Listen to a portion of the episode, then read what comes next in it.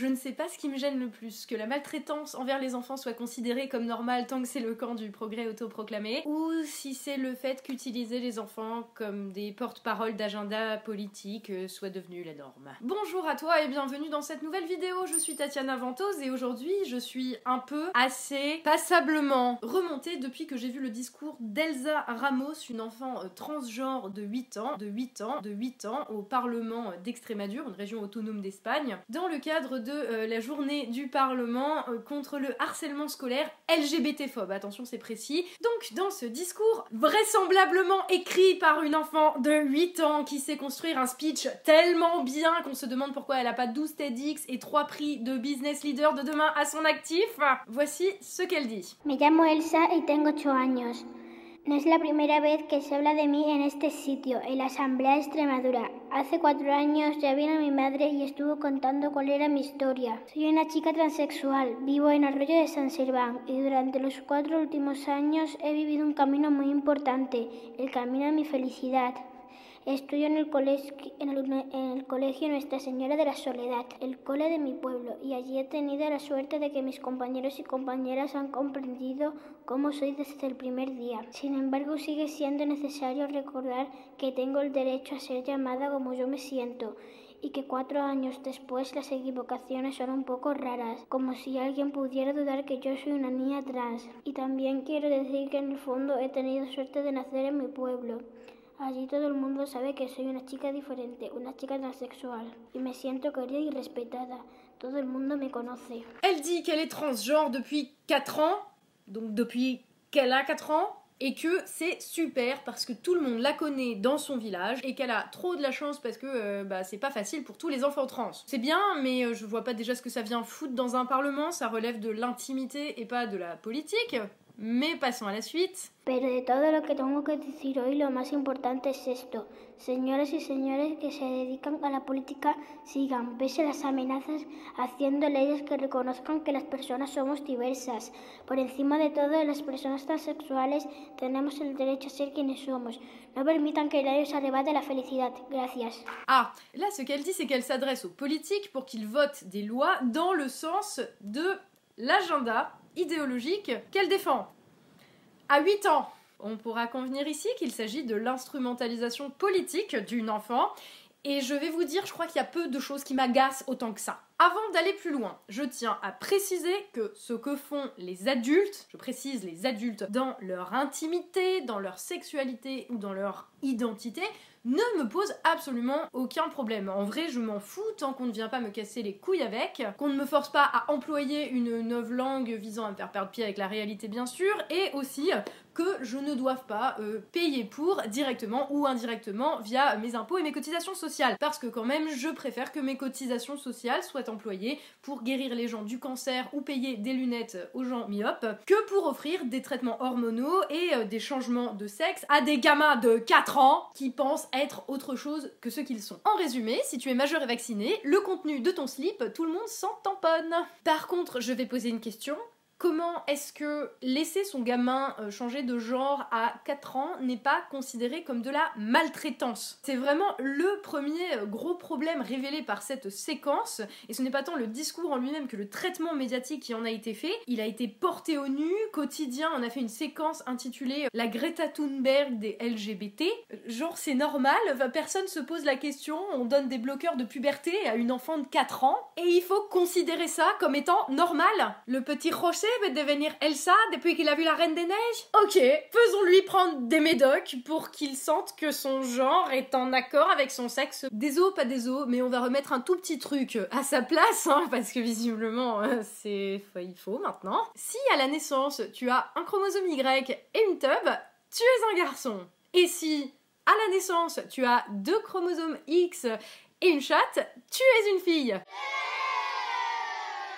Alors là, si tu es normal, tu te demandes sans doute pourquoi je dois rappeler l'évidence scientifique Et oui, il faut toujours euh, écouter la science et le consensus scientifique. Hein. Mais euh, je te jure que c'est même plus si évident que ça pour tout le monde aujourd'hui. Bienvenue en 2019, où on t'enseigne dans les écoles aux États-Unis ou plus près en Angleterre ou en Espagne que tu peux être euh, bah, le genre que tu veux. Et oui, selon une certaine idéologie qui commence à grignoter de plus en plus l'opinion publique, ton genre, homme ou femme, ne serait qu'une construction sociale qui n'a rien à voir, mais rien, avec ton sexe de naissance. Pardon, il faut dire le sexe qu'on t'a assigné à la naissance. Comme si c'était le tout-bib qui décidait au moment de l'accouchement tiens, ce sera un garçon ou tiens, ce sera une fille pour pouvoir t'emprisonner toute ta vie dans un stéréotype de genre. J'aurais tellement aimé être enfant maintenant. Mon rêve de devenir un oiseau aurait peut-être pu se réaliser, vous vous rendez compte? Plus sérieusement, si tu es adulte et responsable, que tu changes de genre, en vrai, on s'en bat les roustons.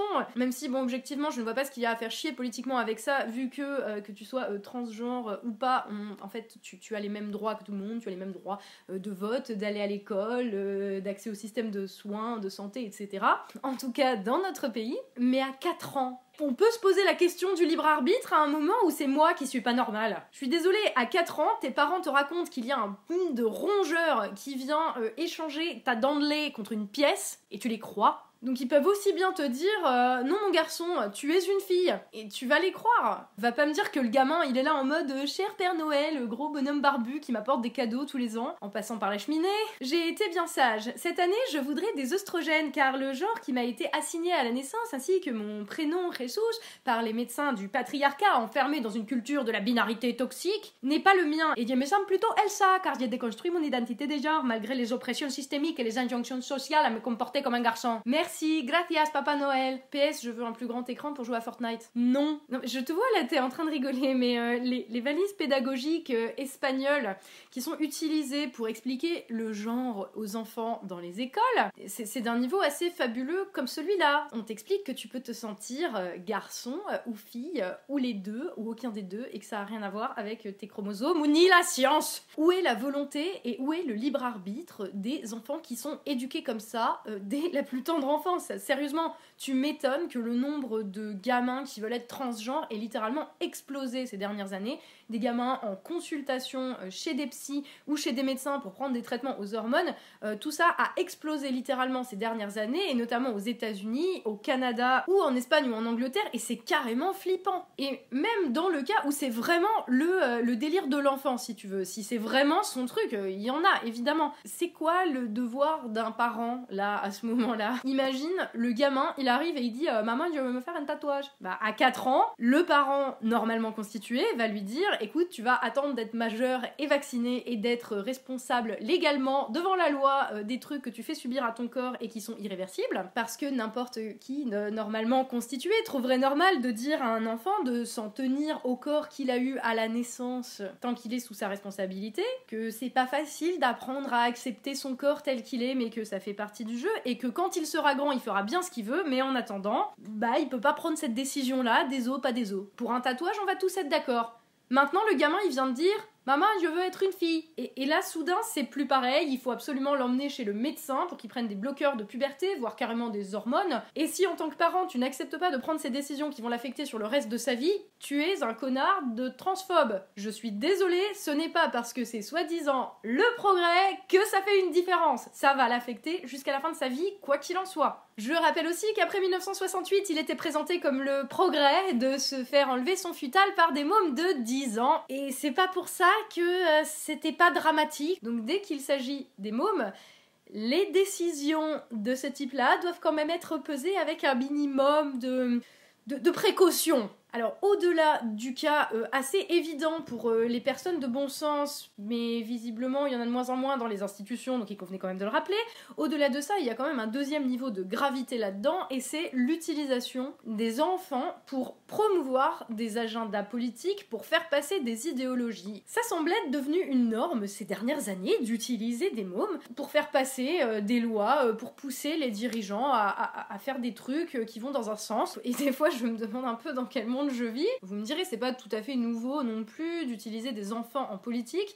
Ça permet de jouer sur l'émotion et sur la peur. La peur pour, en gros, l'avenir des générations futures et innocentes. Au lieu de convaincre les gens euh, avec des arguments et des faits, bah c'est mieux de leur faire peur en utilisant leur môme, comme ça ils sont un peu plus manipulables. Et en plus, comme ça, si quelqu'un essaye de critiquer le point de vue défendu par un enfant, bah la personne euh, qui critique le point de vue en question devient juste un connard qui critique un enfant et pas euh, quelqu'un qui articule une pensée vis-à-vis d'une autre. Et sur beaucoup de sujets touchy aujourd'hui, des enfants sont quasiment systématiquement mis en avant. Tu regardes à la manif contre l'islamophobie, ils ont fait porter des étoiles jaunes à des enfants ce qui n'a pas manqué de provoquer euh, de l'outrage, de l'indignation euh, et du clic, hein, évidemment, sur les réseaux sociaux. La manif pour tous aussi contre le mariage homosexuel avait fait un slogan de un papa, une maman, on ne ment pas aux enfants, parce que est-ce que quelqu'un pense aux enfants? Pareil sur la question climatique, on te vend surtout l'argument des générations futures, des enfants, des gamins qui font de l'éco-anxiété parce qu'ils s'imaginent qu'ils vont vivre dans un monde post-apocalyptique détruit par la méchanceté des adultes responsables de la sixième extinction de masse euh, et euh, des plastiques dans leurs poumons, ou je sais pas. Bref, on le voit aujourd'hui plus que jamais, les gamins en politique, c'est toujours utile pour euh, culpabiliser les adultes et donc les manipuler au mieux. Parce que quand même, en fin de compte, ne l'oublions pas, ce sont les adultes qui votent. Tiens, vu qu'on reparle de la manif pour tous, à l'époque, je me souviens que tout le monde s'insurgeait parce qu'il y avait des gamins de 5, 6, 10 ans qui portaient des pancartes contre le mariage gay. Et à l'époque, ça avait fait un petit peu scandale et à la limite, bon, j'ai envie de dire normal, euh, parce que effectivement à 5, 8, 10 ans, avoir des opinions politiques construites, euh, bon je dis pas qu'il y en a pas, hein, des gamins qui ont des opinions politiques construites, mais là c'était peut-être un petit peu jeune. Par contre aujourd'hui voir un discours lu par une enfant de 8 ans qui s'adresse directement à des politiques invités dans un parlement pour leur demander de faire passer certaines lois, il n'y a aucun souci. Euh, c'est Jeanne d'Arc, c'est la Greta Thunberg des LGBT. Ils sont sérieux, les mecs. Et tu vois, sur Greta Thunberg, on peut au moins dire qu'elle a 16 ans. À 16 ans, bon, euh, les ados, ils sont quand même capables de tenir un discours construit, euh, raisonné, même politiquement. Ok, peut-être pas tous. Mais à 8 ans, c'est autre chose. Et tu vois, il y a 5 ans, quand, et j'en faisais partie, hein, des gens qui se moquaient, tu vois, de, la manif pour tous, qui se moquaient de euh, la théorie du genre, tu vois, comme si ça n'existait pas, en mode euh, les gamins qui grandissent sans repère, euh, machin, qui changent de genre. Et à l'époque, tout le monde en rigolait quand les quand Christine Boutin et la manif pour tous mettaient ça sur la table en se disant c'est beaucoup trop absurde pour que ça arrive vraiment en fait. Les gens ils ont quand même un minimum de bon sens, ça, n'arrivera jamais. Et eh ben 2019 aura donné raison à Christine Boutin. Pas merci. On a été vite dans l'escalade. Hein. À ce rythme-là, euh, en 2022 à la présidentielle, on a un candidat qui ne sait pas parler, hein. ça peut être un bébé ou un ours en peluche, à la limite on s'en fout. Et qui est là pour défendre le droit des gens qui revendiquent, euh, je sais pas, qui revendiquent le droit d'être de la mie de pain s'ils veulent. Et puis à l'élection suivante, c'est carrément, je sais pas, un ovule congelé de Marlène Schiappa quoi. Enfin, c'est ça va s'arrêter où? Blague à part, remettons les choses à leur place. Bien entendu que les enfants ont le droit de développer et d'avoir leurs propres opinions. Et j'ai même envie de dire, tant mieux s'ils s'intéressent à la politique, bon sang. Mais à 8 ans, émotionnellement parlant, tu, n'es pas fini de te former, tu vois, tu, es manipulable. parce que le cerveau d'un enfant de 8 ans n'est pas encore complètement formé et qui croit tout ce qu'on leur raconte. Pour la même raison que les enfants de 8 ans ne sont pas considérés comme responsables légalement de leur propre personne, ils n'ont pas voix au chapitre dans le vote des lois et l'organisation de la vie publique. Et là, la question qui se pose suite à ce discours et euh, ce tapage médiatique autour de ce truc, c'est quand même qui est derrière? Parce que si on n'a aucune raison de mettre en cause les motivations et les opinions de la petite Elsa, 8 ans, transgenre depuis qu'elle a 4 ans, on peut quand même se poser la question, non Des motivations, des parents maltraitants qui la mettent en plus dans l'arène politique pour défendre la maltraitance envers les enfants? Non, parce que des petites éponges émotionnelles comme les enfants est particulièrement efficace pour convaincre l'opinion publique, ça ne se meut pas tout seul, ça ne bouge pas tout seul non plus. Et ça n'écrit pas tout seul des discours parlant du cheminement vers le bonheur et du législateur qui doit reconnaître la diversité de la société. Un môme de 8 ans, ça se demande ce que ça va manger au goûter. Mais les adultes derrière, La mère d'Elsa, qui, oh, elle avait déjà parlé il y a 4 ans dans cette même assemblée, dans exactement le même cadre, et qui est citée dans le discours de la petite Elsa, ou la même mère d'Elsa qui a fait tous les plateaux télé après le magnifique discours de sa fille qui a ému les parlementaires, quoi.